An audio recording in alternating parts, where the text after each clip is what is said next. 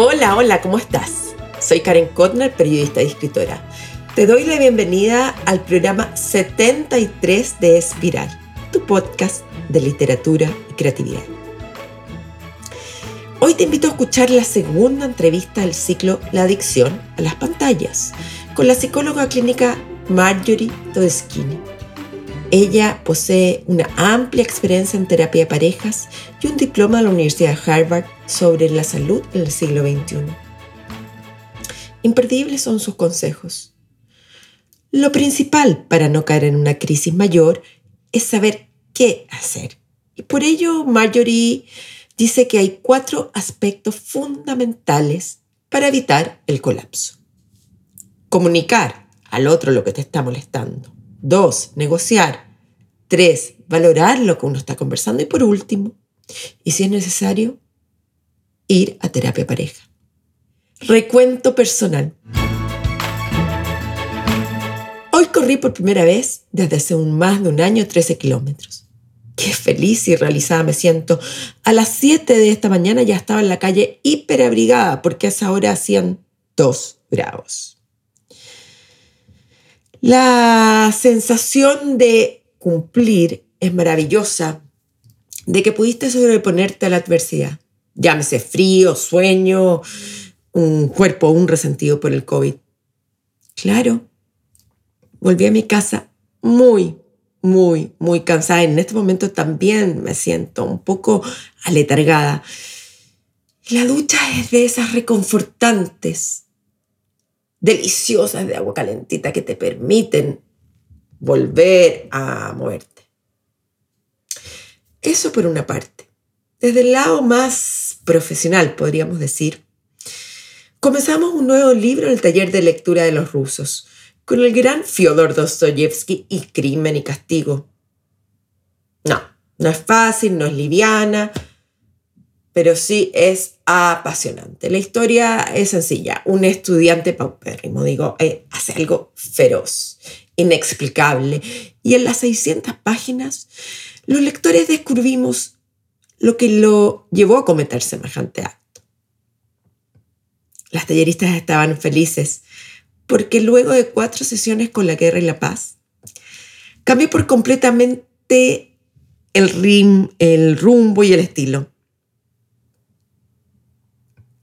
Además, nos tratamos muy, muy bien, porque yo pongo los sándwiches y ellas la parte dulce. El fin de semana pasado hice pan y la experiencia fue contradictoria. Hice de dos tipos, uno que se llama de campo, que es como grande, y el otro un pampita. Lo divertido o triste es que el de campo estaba incomible no lo pude ni cortar. Y el pampita para chuparse los dedos. Igual, igual me da rabia que me esté costando tanto cocinar de vuelta con masa madre, pero ¿quién dijo que sería fácil? Estos últimos días me he dedicado a escribir cuentos. Es una meta personal para el segundo semestre. Quedan pocos días, o ya empezó, podríamos decirlo. Y luego de haber estado raptada por el género novela, tomo conciencia de lo necesario que es el cambio, como mis talleristas de lectura. Me cuesta escribir cuentos y por lo mismo me lo estoy haciendo más fácil. En un cuaderno a la antigua, con lápiz y papel, escribo lo que salga. Ayer fue perfecto. Me fui al café donde suelo ir a tomar desayuno los martes y jueves. No miré el teléfono y me concentré más de una hora en solo escribir. Y luego lo pasé al computador. Y hoy, en unos minutos más, después de grabar aquí, lo leeré impreso. Son técnicas de supervivencia para no quedarme en un pantano. La comunidad del boletín semanal está creciendo, sí. Así voy con más y mejor contenido como el de la semana pasada, en el que me explayé bastante sobre lo que implica hacer lista de tareas. Y me encantó lo que escribió a mi correo Cristian Torrealba. Aquí lo voy a resumir porque el mensaje fue más extenso. He sido desde que era chico un fanático de las agendas. Yo estuve en un colegio francés en el cual teníamos un cahier de texto. No sé, yo no soy francés. lo que era un cuaderno común y corriente que íbamos recortando el borde con una tijera y le hacíamos cinco pestañas, una para cada día. Yo ponía en verde la del viernes, mi día favorito. Sin embargo, además tenía una agenda rey, en la que ponía los detalles, más detalles. Ponía los cumpleaños, por ejemplo. Bueno, gracias por levantar el tema de las agendas. Me han ayudado mucho en mi vida. Y yo te contesto, gracias a ti, Cristian, por este hermoso mensaje. Ya dejé anotado para fin de año hacer un boletín sobre cómo elegir la agenda para los que seguimos en papel. Te invito a escuchar la segunda entrevista del ciclo de adicción a la pantalla y cómo nos afecta la relación de pareja. Hola Marjorie, ¿cómo estás? Hola Karen, muy bien. Muchas gracias por la invitación y poder conocerte. Es un orgullo para mí que me hayas elegido eh, para esta entrevista porque por lo que estuve viendo eh, es mucha gente importante que ha escrito libros eh, de todo tipo que tú entrevistas. Así que un orgullo para mí poder estar en tu podcast. Muchas, y que ha sido un éxito tremendo y que te felicito bueno, tú vas a contribuir a que este éxito se siga capitalizando. Déjame presentarte, Marjorie. Em, tú eres, eres persona, obviamente, pero te dedicas a la psicología clínica, experta en diagnóstico y psicoterapia para niños, jóvenes, adultos y parejas. Tienes una vasta experiencia, tienes 16 años de carrera y justamente estábamos conversando sobre el perfeccionamiento que cursaste en la Universidad Harvard sobre salud en el siglo XXI. Además, has eh, hecho múltiples entrevistas y colaboraciones a blogs y a periódicos. Sí. Y trabajas em, básicamente en la psicología clínica generando una instancia de conversación. Eres dueña y fundadora del Centro de Salud Mental Todets Chini, Chini, Que es Chini se dice en italiano. Chini. Vamos a comer tallarines. Em, es un centro de salud multidisciplinario y trabajas con múltiples profesionales. Aquí me llama felizmente la atención que trabajas con el doctor Otto Dor Segers, que es el Premio Nacional de Medicina. Así es. También eres, eh, trabajas con el doctor Rizzo, con el doctor Canals, Sergio Canals, con el cual además eh, tuvimos, tuve el honor de entrevistar para la primera parte de este ciclo especial temático sobre la adicción a las pantallas. Muy buen médico. Sí, exacto. Y bueno, hoy día la, la idea es centrarnos nosotras dos, nuestra conversación, en cómo impacta el uso de las pantallas o la dependencia de la misma y la injerencia de las redes sociales en las relaciones de pareja. Entonces, eh, vamos con la primera pregunta muy específica. ¿Es o no un problema en la relación de pareja la pantalla y su uso que conlleva? Absolutamente el día de hoy. De hecho, eh, cada vez yo veo en la consulta más problemas de pareja que están llegando te, diría, te diría yo de los últimos ya siete años hasta el tema de la pandemia que aumentó muchísimo, un porcentaje eh, alto, más de un 40%, eh, porque se da mucho para las infidelidades. Debido a esto, eh, se ha divorciado mucha gente debido al uso de, por ejemplo, lo que todos son las redes sociales. Estamos hablando Twitter, Instagram y sobre todo Facebook. Porque salió un estudio de la Universidad Canadiense, el, último estudio que hay de la Universidad Canadiense del Departamento de Psicología, en que dicen que em, las redes sociales, la que más genera problemas de infidelidades, celos, celos o celotipia, que ya es un celo patológico, que ahí lo puedo explicar, es Facebook. ¿Ya? Eh, ya que también está Tinder, por ejemplo, que es para buscar eh, definitivamente pareja eh, en, distintas circunstancias, porque hay personas que buscan pareja eh, por la noche, por ejemplo, o pareja estable, eh, de todo.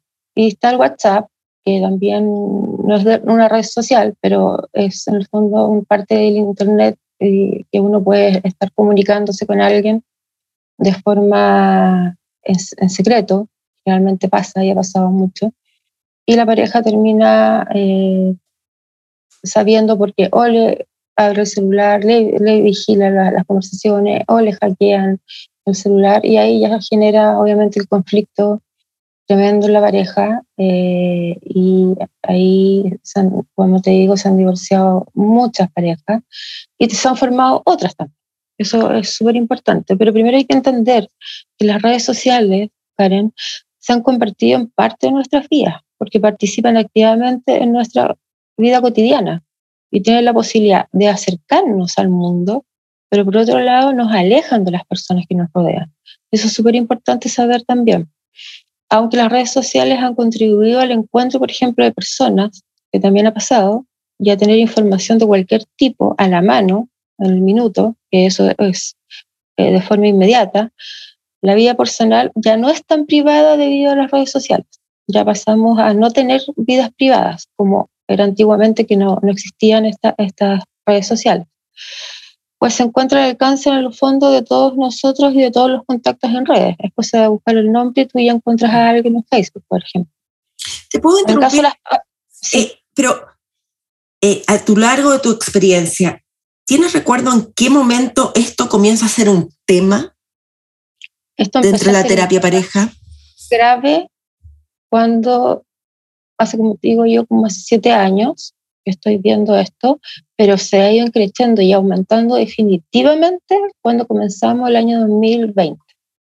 Ahí aumenta ya en un 40% eh, ah.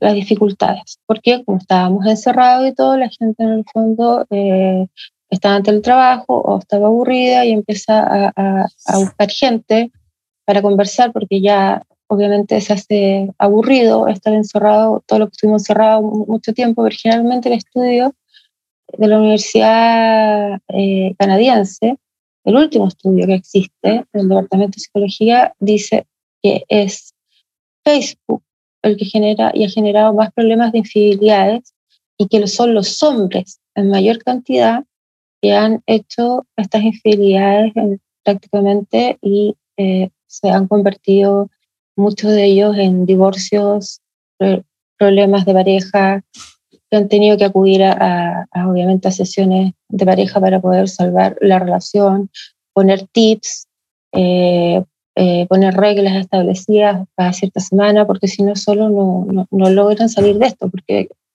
se provoca el, el rencor, el rechazo, la infidelidad produce una angustia tremenda, es un sentimiento. Eh, eh, este tema eh, no es una emoción, la emoción es, es, corta y rápida, el sentimiento es alargado, entonces la gente empieza a tener sentimientos ya con la persona que está, por ejemplo, siendo infiel, y ahí provoca complicaciones. esto, esto ¿tú, ¿tú corroboras esta tesis del estudio canadiense de que son... Absolutamente. Ah porque todos me han dicho, o sea, o es por Tinder, o, pero hablando en redes sociales, es, es Facebook el que, el que ellos eh, estudiaron y se dieron cuenta que el que la gente más, es más fácil buscar gente. ¿Y son los hombres más propensos? ¿Los hombres chilenos son más propensos? Salen, salen los hombres más propensos, de todas formas. Más que las mujeres, no sale porcentaje, pero sí, eh, por ejemplo, el, por lo menos el doble. Porque las mujeres generalmente, eh, el hombre tiene, sale a trabajar, eh, o puede decir, tengo un partido de fútbol y sale y puede juntarse con algo. En cambio, las mujeres que generalmente son más madres, eh, en el caso ya, ya de la adultez mayor, matrimonios, es difícil que puedan salir tanto porque tienen hijos. Entonces, eso obviamente las impide salir de noche porque tiene que cuidar a los niños, en cambio el hombre sí puede salir a una comida con, los, con eh, su partner, por ejemplo, fácilmente, la mujer está un poco más atrapada por el hecho de ser madre, eso siempre ha pasado. Pero igual no significa que no puedan tener eh, infidelidades, porque también tienen. Claro. Sale en el estudio que también esto es tanto para hombres y para mujeres, pero que los hombres tienden y tendieron en, esta época del año 2020 a la fecha a ser más infieles que las mujeres de todas formas. ¿Esto eh, afecta distinto a las parejas en distintas etapas de la vida? Es decir, la gente joven eh, tiene este comportamiento igual que un adulto de 40 o 60 años o tú ves que esto afecta distinto de acuerdo a la etapa de la vida? Afecta distinto completamente, Karen, porque, por ejemplo, los adolescentes ahora, eh, si hay infidelidades, terminan y, ya está. O sea, no hay hijos, no hay nada por medio y fácilmente comienzan una nueva relación de pareja. Por esto mismo, por el último las redes sociales es muy fácil encontrar parejas hoy en día versus los años 80 que no teníamos conexiones y, era muy distinto. En cambio, la adultez mayor, ya eh, cuando uno se casa y, tiene familia y tiene hijos, eh, se ha visto un aumento con más preocupaciones, más conflictos por, primero, el hecho de estar casados, tener hijos. Entonces hay muchas mujeres, por ejemplo, que perdonan y otras que realmente se quieren separar o perdonan y quedando con una celotipia, que la celotipia son celos patológicos ya, de perder ya parte de la vida, de trabajo, de hacer cosas por estar buscando dónde está, eh, qué está haciendo, llamando eh, persistentemente a la pareja, entonces se genera como un tipo de control. Ah. Eh, en cambio, los adolescentes mm, es fácil para ellos, porque obviamente no, no hay un, compromiso serio por medio ni, ni, hay hijos. Y se está viendo que hay mucha, mucha infidelidad en, en esta etapa de la vida, como de los 35, te diría yo, hasta los 50, prácticamente, 55. O sea que la etapa donde más se ve se ve esto. Pero también te quiero comentar que es súper importante, Karen, que eh, te mencionaba, eh, eso te quiero mencionar porque te lo había mencionado antes cuando estábamos conversando, que las redes sociales se han convertido en parte de nuestras vidas. O sea, participan activamente de nuestra vida cotidiana. Tienen la posibilidad de acercarnos al mundo pero por otro lado también nos alejan de las personas que nos rodean. Y ahí cae la pareja porque eh, hay una adicción al móvil. Entonces, eh, está cada uno con su móvil o uno eh, prácticamente está con su móvil y puede estar siendo infiel en ese minuto, la otra pareja no, no sabe y, y hay una adicción al móvil que puede llegar a un TOC, a un trastorno obsesivo compulsivo. muchos se, les da esta enfermedad que es una enfermedad del lado de tipo conductual. ¿Se da o se eh, desencadena? Se desencadena en el fondo. Se da eh, de a poco. Primero eh, parte, con, es la parte, parte con la pulsión. La pulsión de la necesidad de tener el teléfono en la mano constantemente. Y ya es tanto la adicción y el TOC, el TOC son rituales en el fondo, que que tienen las, las, personas, esos rituales pasan a ser el estar como con el teléfono en el baño, con el teléfono en una comida y estarlo viendo, entonces ya se genera eso. También está muy relacionado que ese tipo de personas son personas inseguras, con trastornos de personalidad más dependiente, eh, se ve más en ese tipo de, de personas eh, que en, otro, en, otro, en otros perfiles psicológicos. Marjorie, una consulta. Tú hemos hablado, eh, es el, este, cuando llega esta adicción y esta infidelidad a través de, del teléfono, el móvil, cualquier tipo de pantalla, ¿es una consecuencia de la mala relación del vínculo deficitario entre la pareja o una pareja sana? Ambas. Por el, ambas, ¿ah? No, Mm. Ambas, pero con un mayor porcentaje cuando hay una relación de pareja, eh, obviamente que ya está deteriorada, que lleva mucho tiempo, que ya no se, no se siente lo mismo. Pero como te decía, eh, al principio de la pandemia, como estuvimos encerrados, eh, las parejas estaban bien, eh, pero por aburrimiento, por ejemplo, empezaron a buscar gente, compañeros de colegio, qué sé yo, y se dio este tipo de también infidelidades. Pero de todas formas, yo creo que un 80% son parejas que están ya, ya muy marcadas por, por el alejamiento entre ellos mismos ya de diferentes, de diferentes, ¿cómo se llama?, tipos. Lo que te quería comentar es que eh, cómo afectan así las redes sociales a las parejas realmente cuando hay infidelidades es la inseguridad, la desconfianza y la ansiedad. estos tres puntos son fundamentales porque empieza, puede comenzar una ansiedad tremenda, que es la que yo te digo de empezar a perseguir al otro, de querer manejar el control, genera la desconfianza que la persona no puede estar en paz. Y la inseguridad, obviamente, que la inseguridad generalmente, y a la gente que lee esto son gente que tiene bajo autoestima. Generalmente pasa eso. ¿ya? Y puede transformarse también en un trastorno, se llama trastorno de ansiedad generalizado, eh, no solo por celotipia o celos, que son cosas diferentes, porque los celos son conductas normales de los seres humanos que podemos tener de vez en cuando, pero la celotipia ya pasa a ser una cosa aguda, una enfermedad que el otro quiere mantener el control constante de, de la persona. Y eh, es un sentimiento, la inseguridad es un sentimiento muy intenso que puede llegar a generar crisis personales y mayormente, obviamente, en las parejas, llegando a generar crisis de pánico, por ejemplo, crisis eh, en el estado de ánimo.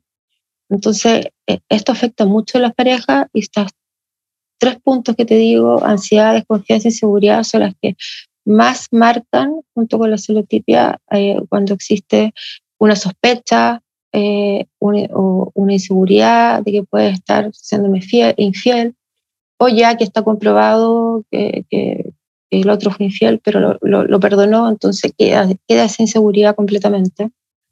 Hasta que ya, si no van a terapia, esas parejas generalmente, Karen, eh, terminan eh, quebrando quebrando en una ruptura, de todas formas, porque no se aguanta tanto tiempo una inseguridad así, es un sentimiento, porque genera muchas cosas que la persona tiene un límite, todo tiene un límite. pero lo que yo recomiendo, perdona, lo que yo recomiendo siempre cuando hago psicoterapia eh, son tres cosas. Primero, siempre expresar lo que te hace sentir mal a tu pareja. Eso es súper importante porque son sentimientos, son emociones. Dos, negociar. Negociar frente a lo que está pasando con el móvil.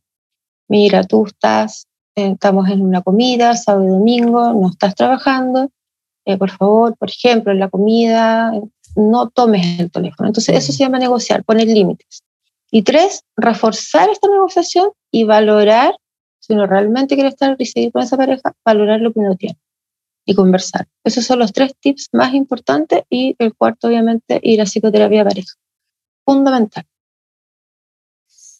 En ese sentido, eh, lo, que estaba pensando que tú has hablado eh, a lo largo de esta entrevista que, que, lleva a una infidelidad, pero muchas veces justamente se vincula más que la infidelidad, que sería un caso más extremo, a un deterioro en la calidad del vínculo, de la relación, que justamente pasa por no, comunicarse, por depender de esta pantalla, este móvil, justamente todos estos puntos que tú dijiste. Entonces, como que tú tienes un amante que se inserta dentro de esta relación, ¿o me equivoco? No, estás en todo lo cierto. O sea, en el fondo, ¿qué es lo que pasa? Se pierde la interacción con el mundo real, la familia y el entorno social y la pareja, porque la persona está aislándose, okay. está pendiente del móvil. Eh, la información personal, algunas veces a personas también que uno no conoce, eh, genera eh, más adicción para poder conocerlo. Estas son como las desventajas. Y obviamente crear una adicción al uso de las redes sociales y que genera obviamente siempre, siempre, cuando esto pasa, un alejamiento de la pareja. Si ya había ahora ya son dos desconocidos dentro de una casa, mm. como se le llama, porque ya no hay interacción. De hecho, de entre ellos la interacción solo, solamente de repente por WhatsApp. se hablan en el día por WhatsApp y dentro de la misma casa se hablan por WhatsApp. No hay comunicación, que es lo que se llama, y que lo que yo siempre digo, tiene que haber comunicación asertiva en la pareja, porque si no la pareja sin comunicación siempre se daña. ¿Y qué recomiendas en esta eh, comunicación asertiva? Por ejemplo, poniendo muy prácticos a lo largo del día cuando cada uno está en sus actividades propias. O sea, lo primero es cuando uno llega a la casa eh, o, o, está en distintas casas, eh, comunicarse inmediatamente, tener una comunicación real. La comunicación asertiva no, no incluye la, la, mentira, por ejemplo. Una, una conversación, una comunicación real, verdadera, eh, que sea con respeto. Eh, eso, eso es muy importante, sin que uno se altere, uno o el otro. Eh, esa es la comunicación asertiva, contando cómo les pone el día, por ejemplo, cómo está el otro, preguntándose. Es, es, comunicarse con el otro y preocuparse por el otro. ¿Cómo estás tú? ¿Cómo te fue? tener una conversación de 20 minutos al día. las parejas eh, por lo menos, pero preocupado por cómo están y cómo está el otro.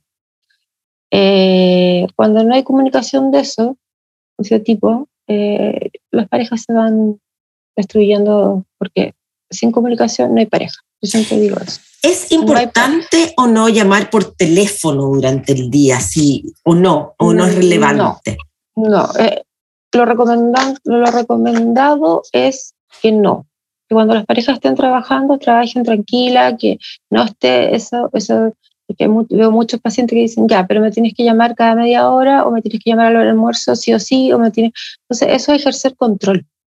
Ah. Aquí la idea es que cada uno, cuando esté en su horario, por ejemplo, laboral, o y, y, que cuando se junten, sean en momentos que ya los dos no están ejerciendo ningún tipo de trabajo, porque se interrumpen, porque lo hacen obligados para que la otra persona no crea que, que está siendo infiel. Ah. Y eso lleva, obviamente, a una relación tóxica, por, por ejercicio, ejercicio, ejercicio del control del otro. Lo que menos podemos hacer en una pareja, aparte de no comunicarnos, es ejercer el control en el otro. Cuando eso pasa, ya empeora todo, porque nadie quiere ser controlado en la vida la, la pareja, eh, el amor, el amor en el fondo maduro, eh, si es que están en esa etapa, porque hay diferentes tipos de, amor, de amores, eh, tiene que ser con libertad, con libertad y preocupación en el otro y con comunicación. Se llama la comunicación asertiva que te digo yo, ¿por qué asertiva? Porque es asertivo a querer saber cómo está el otro. No tanto eh, preguntarle y hacerle un cuestionario de todo lo que hizo en el día. Eso no es una comunicación asertiva, por ejemplo. Y eso es lo que hacen las personas que están con esta inseguridad y que genera, obviamente, eh, más discusiones y más problemas al final. Porque genera algo muy incómodo en el otro y la persona que está cuestionando, obviamente, lo está pasando muy mal, porque tiene estos sentimientos, como te digo yo, de inseguridad, realmente tienen baja autoestima la gente que tiene alta autoestima dice, ok, me engañaste, hasta acá llegamos porque yo no me merezco esto.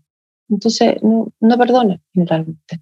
O si sospechan de algo, eh, se lo preguntan directamente y, y, si la sospecha generalmente calza mucho, también eh, termina la relación. Entonces, gente ya, eh, gente ya madura, gente que ya está resuelta en la vida y que sobre todo tiene una autoestima eh, elevado, se quiere tanto a sí mismo, que es lo que tenemos que hacer primero en la vida, nosotros querernos a nosotros mismos, antes de poder querer a un otro, que no va a dejar que nos dañen. O sea, ellos se pierden en el fondo a, a, uno. Uno así lo, lo, toma. Pero las personas inseguras generan estos tipos de conflictos de pareja y, y siguen con el tema de la infidelidad y de persecución y de control, eh, y muchas veces no toman ni siquiera terapia porque el que está ejerciendo la infidelidad no quiere ir a terapia, obviamente, porque quiere continuar en este tipo de, doble vida porque lo está pasando bien también. Marjorie, ¿y qué eh, pasa, por ejemplo, cuando uno tiene una amiga que te cuenta que el marido pasa horas y horas, o la señora, da, da, lo mismo el ejemplo, jugando Candy Crush? Y que no... Es una adicción al juego, prácticamente como un tipo de ludopatía también es una adicción. ¿ya? Eh, que hay doble adicción, la ludopatía y la adicción al móvil. Eh, se me contara... sería peor. Es peor, porque es doble adicción. Sí o sí, tiene que poner eh, lo que te comenté anteriormente, las reglas para empezar y, ir a una psicoterapia del por qué se está alejando tanto de la persona y prefiere jugar, jugar que estar con la familia, con los hijos, con la señora, eh, a veces están jugando Candy Crush en la mesa porque no lo pueden soltar. O sea, ahí sí que hay que... ¿Tú has visto eso? En consulta he visto eso, por supuesto. O sea, he visto de todo lo que te puedes imaginar. Y por eso yo siempre, eh, bueno, hay que estar en psicoterapia para, para que me hagan, hagan caso a los tips que son muy importantes. Eh, para eso yo te decía que es muy importante el poder identificar cuando ya eh, la pareja está eh, quebrándose por, por el tema del móvil, por el tema de las redes sociales y pedir ayuda. Siempre yo digo, pidan ayuda porque solo es muy difícil que salgan del círculo, del círculo de los celos, del círculo del control, del círculo. Eh, cada vez la persona que está más insegura por una posible infidelidad va a estar cada vez más eh, con la autoestima más bajo, incluso puede llegar a darles depresión. Como Pero Marjorie, pedir ayuda cuando tú dices que sí o sí hay que ir a una terapia pareja, mucha gente no puede costearla. No puede. O no tiene el tiempo. ¿Qué, ¿Qué, hacemos en eso? ¿Cómo lo, solucionamos? Pero hay, hay varios eh, libros eh, en internet, tú buscas y salen recomendaciones que son muy buenas. Entonces pueden empezar por ahí la gente que obviamente no tiene plata porque no todos pueden acceder a una terapia pareja. Pero ahí salen recomendaciones muy buenas, como te digo, que son muy asertivas. Y pueden empezar por, por ahí. Pero lo primero es tener la voluntad de querer mejorar. Perfecto. Si no hay todo en la vida, digamos. Si no hay voluntad, no van a sacar nada, ni siquiera yendo a una terapia de O sea, que, que tengan la voluntad ambos de querer mejorar esta relación de pareja y reconocer también que están adictos al móvil o eh, que están dejando su familia sola. Hay hombres que generalmente llegan a la casa y con suerte saludan a sus hijos y se van al tiro el teléfono. Eh, no hablan con ellos tampoco, entonces tampoco está habiendo no solo de pareja, no, está habiendo como antes una comunicación entre padre e hijo como se, veía anteriormente. Mm. Entonces por eso está afectando mucho a los niños hoy en día. Este tema de como el cuidarse solo, como eh, la, la independencia que tienen que tener desde muy chiquititos por, por esto de los adultos, que incluso ambos pueden estar eh, adictos al móvil y eso ya genera más gravedad en, la pareja porque eh, están adictos y el adicto le eh, genera placer. Claro. si genera placer, no van a querer cambiar. Entonces, Esa endorfina, digamos. Genera endorfinas, que son los neurotransmisores, adrenalina y todo eso no, es como un ludópata, le, cuesta salir. y ahí ya es más grave y perjudica ya, por ejemplo, en, en una pareja que tiene perjudica a los niños. Y es más difícil que pidan ayuda porque ambos están dentro de una adicción que les produce placer y no, no quieren cambiar. Esto pasa cuando uno de, de los dos eh, ya empieza a notar que esto está generando problemas y empieza a o a alegar o a pedir ayuda o a, a, alegarle al otro, oye, ¿qué está, qué está pasando? No me estás tomando en cuenta, eh, un montón de cosas. Eh, vamos a entrar un poco a un estudio que encontré de la Universidad Boston University y te voy a leer un poco de las conclusiones. Eh, dice que el universo de, de, investigación, los que no son usuarios de las redes sociales son en un 11,4% más felices. Los que son usuarios duros, digamos, intensos, contemplan dejar la pareja en un 32%. Y hay una alta correlación entre el uso de todas estas eh, interconexiones, redes, en el aumento del divorcio. ¿Qué opinas tú frente a esta situación? Es, y, además que hay toda una, se genera una desconfianza en cuanto a la pareja y el uso que le da a Facebook, por ejemplo.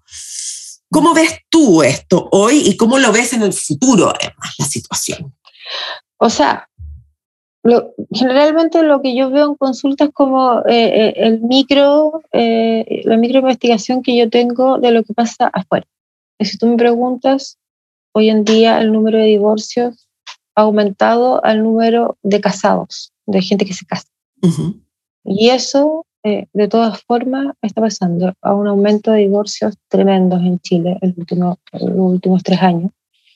Y por supuesto que tiene que ver con ser usuario siempre de, de, móvil, de redes sociales, eh, que es lo que está provocando hoy en día la mayoría de los divorcios, te diría yo, frente a otras cosas también que hay eh, por, por, otras, por otras causas. Pero esto es un tema que yo te diría que abarca por lo menos la mitad de las consultas en pareja. O sea, el, el hecho de no poder confiar en el otro. Aquí es súper simple. Eh, uno está o no está, uno cree en la pareja o no cree, pero eso de estar persiguiéndolo y eh, controlándolo, eso, eso no, no, termina en nada. Y los divorcios sí. Han aumentado mucho en la etapa de 40, 43, 45, esa es como la, la edad que más está generando divorcios y después salta ya a los 60 años, 65 también, eh, por el tema que fue de la pandemia, eh, pero porque hay eh, redes sociales, más que redes sociales, son, son temas como Tinder, por ejemplo, pero hay del adulto mayor. Y también son divorciados por, por estar en este tipo de, de canales. Eh, yo he atendido varios adultos mayores por eso también.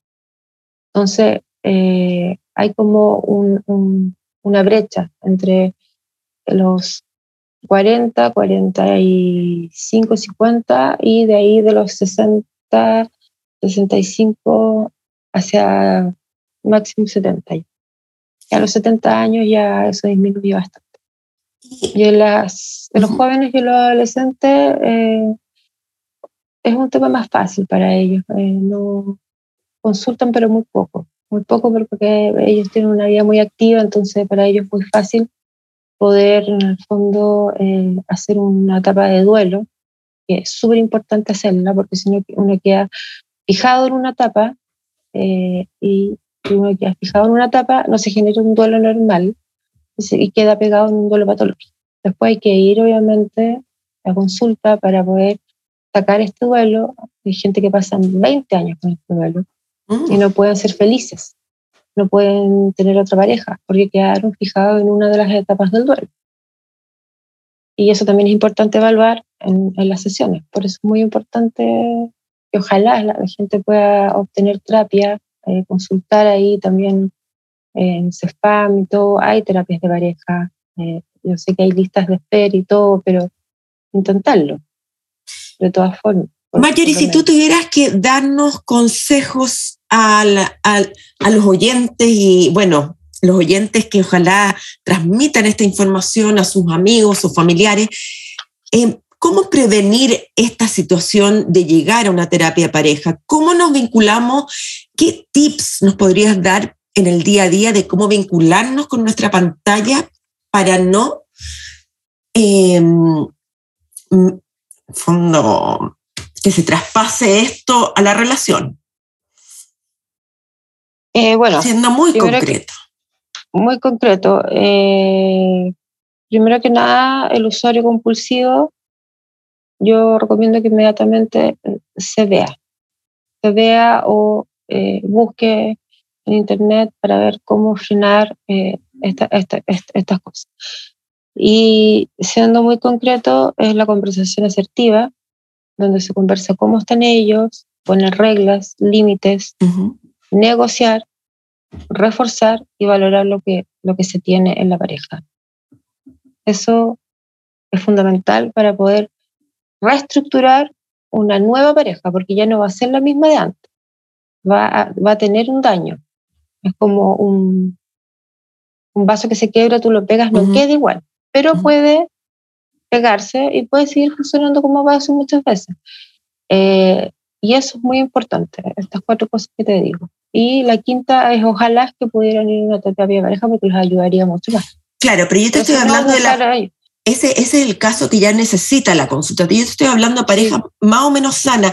¿Tú aconsejarías, por ejemplo, decir, bueno, de tal hora eh, los teléfonos no se ven, tales días?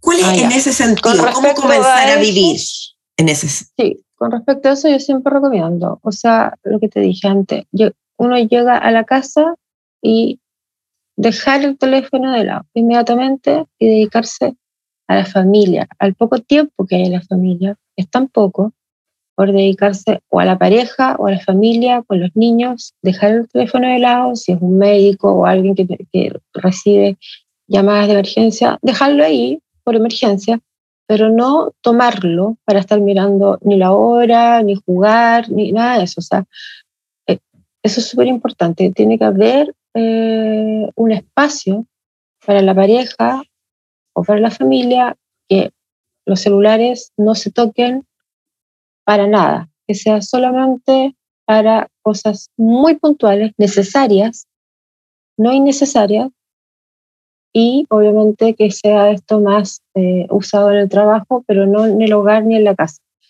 Ojalá en horarios, por supuesto, eh, tener por lo menos más de una hora, eh, si se tiene hijos con, con, con, la familia, comer o desayunar, por ejemplo, sin el teléfono en la mesa. Hay, hay mucha gente hace algo que yo les recomiendo. Cuando lleguen a la casa, pongan en un canastito todos los celulares todos los celulares, y se dedican entre ellos a conversar, a ver televisión, un programa en conjunto y todo. Y si son algún celular, eh, a esa hora, excepto que sea alguien que trabaje con, con emergencias, como te digo yo, eh, no se contesta. No se contesta literalmente, se contestará después, porque alguien le, después le mandará un WhatsApp y le comentará o lo llama después, pero no cuando se está juntos. O sea, eso yo siempre lo recomiendo y ha, funcionado mucho el tema del canastito con los celulares que se deja ahí y no se vuelve a tomar hasta la noche, que uno como que lo carga, por ejemplo, y ahí a lo mejor eh, puede revisar así rápidamente si pasó algo, pero como con, concreto, una regla, así como revisarlo rápido, mail o cosas muy puntuales y nada más. O sea, no tomarlo para jugar, para, para estar whatsappeando con los amigos, no es como un reviso y eh, lo apago. Eso es difícil con los adolescentes, ¿ah? Estás pidiendo algo muy difícil con la gente joven. Sí, con la gente joven es difícil, ahí cuesta más. Esto es más ya para, claro, para los hogares. Eh, porque con los adolescentes eh, se le puede pedir, en la casa los padres pueden implementar estas normas. Eh, es difícil, pero lo hacen, lo hacen, porque los padres son los que ponen las normas en la casa. Entonces los adolescentes sabemos que es una etapa difícil, una etapa rebelde, pero siempre tiene que haber uno o dos padres con más autoridad y se genera este tipo de reglas en la casa y se avisa, de ahora en adelante se va a hacer esto, esto, esto, y no aceptar un celular, por ejemplo, nunca arriba de la mesa. Eso es muy común, ¿ah? Es común. Cuando es muy común y están todos juntos comiendo, pero cada uno en su celular. En el fondo no, están. Claro. Están, pero no están. Entonces, por eso eh, los adolescentes sí se puede llegar, porque son las normas de los padres. Que si están eh, bien instruidos en esto y que se está alejando la familia y se está dando cuenta, tienen que tomarse medidas. O sea, urgentes, como esta. Por ejemplo, jamás el celular arriba de la mesa, se deja la entrada, eh, y tratar de tener por lo menos una hora, una hora de calidad eh, junto a la familia o a la pareja. Perfecto. muy importante. Marjorie, em, después me encantaría si puedes mandar una lista de sitios y de lecturas recomendadas que sean fiables para todos los que van a escuchar esto que no tienen los medios económicos ni el tiempo o la, el coraje. De asistir todavía a una terapia, pero todavía podemos hacer algo para aportar en esto y detener esta avalancha de del mal vivir en torno a la terapia, a, a las familias y los hijos, ¿no? El vínculo. Y a los adolescentes también, porque si no se les ponen reglas, se les está admitiendo que esa conducta está normalizada. Y no es una conducta que se puede normalizar. Dice que hay gente en la calle que está con el celular y, hablando a la vez y se llegan a caer porque ya no pueden estar ni siquiera caminando tranquilo. Entonces pasa a ser un problema generalizado en la sociedad. Marjorie, te quiero agradecer muchísimo, muchísimo.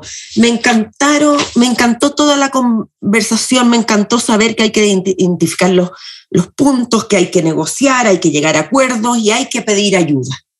Hay que saber pedir ayuda, porque la ayuda siempre existe, solo que hay que saber encontrarla y saber cómo pedirla. Yo, yo, yo te mando y te voy a hacer una, un listado para la gente que no puede pedir ayuda eh, por temas económicos, porque la salud mental en Chile es muy cara. Sí, sí. Y lamentablemente hay topes y sapres y todo. Entonces, eh, ahí yo te mando una lista de sitios fidedignos donde puedan acudir para leer y puedan a lo mejor identificar su problema que a lo mejor todavía no lo están ni siquiera identificando. Muchas gracias por estar en lista. Puede identificar muchas cosas de las personas que pueden estar escuchando esta entrevista. Gracias. Gracias Marjorie, gracias por estar en Espiral esta linda y fría mañana de invierno acá en Santiago de Chile. Gracias. gracias, gracias, Karen, a ti por la oportunidad y para que en el fondo las parejas y familias a lo mejor me escuchen y puedan adoptar estas reglas que ya recomendé y puede hacer funcionar muchas familias y parejas para que no caigan en este tipo de conflictos. Gracias, te pasaste. Gracias. De nada, Karen. Chao. Chao, un beso. Gracias. Chao. Chao.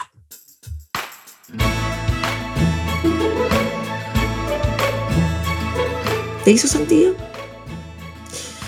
Bueno, para mí más que lo de la infidelidad, infidelidad es, es complejo lo que se me hace dejar el teléfono, esta dependencia, dejarlo lejos, no invertir tanto tiempo. Y me he dado cuenta de que efectivamente lo único que me produce es desconexión con mi marido, con mis hijos, incluso conmigo misma. Ojalá tú y yo, ojalá podamos convertirnos en, embajadores de la propuesta de la psicóloga y ayudarnos a nosotros mismos y a los que queremos. ¡Chao!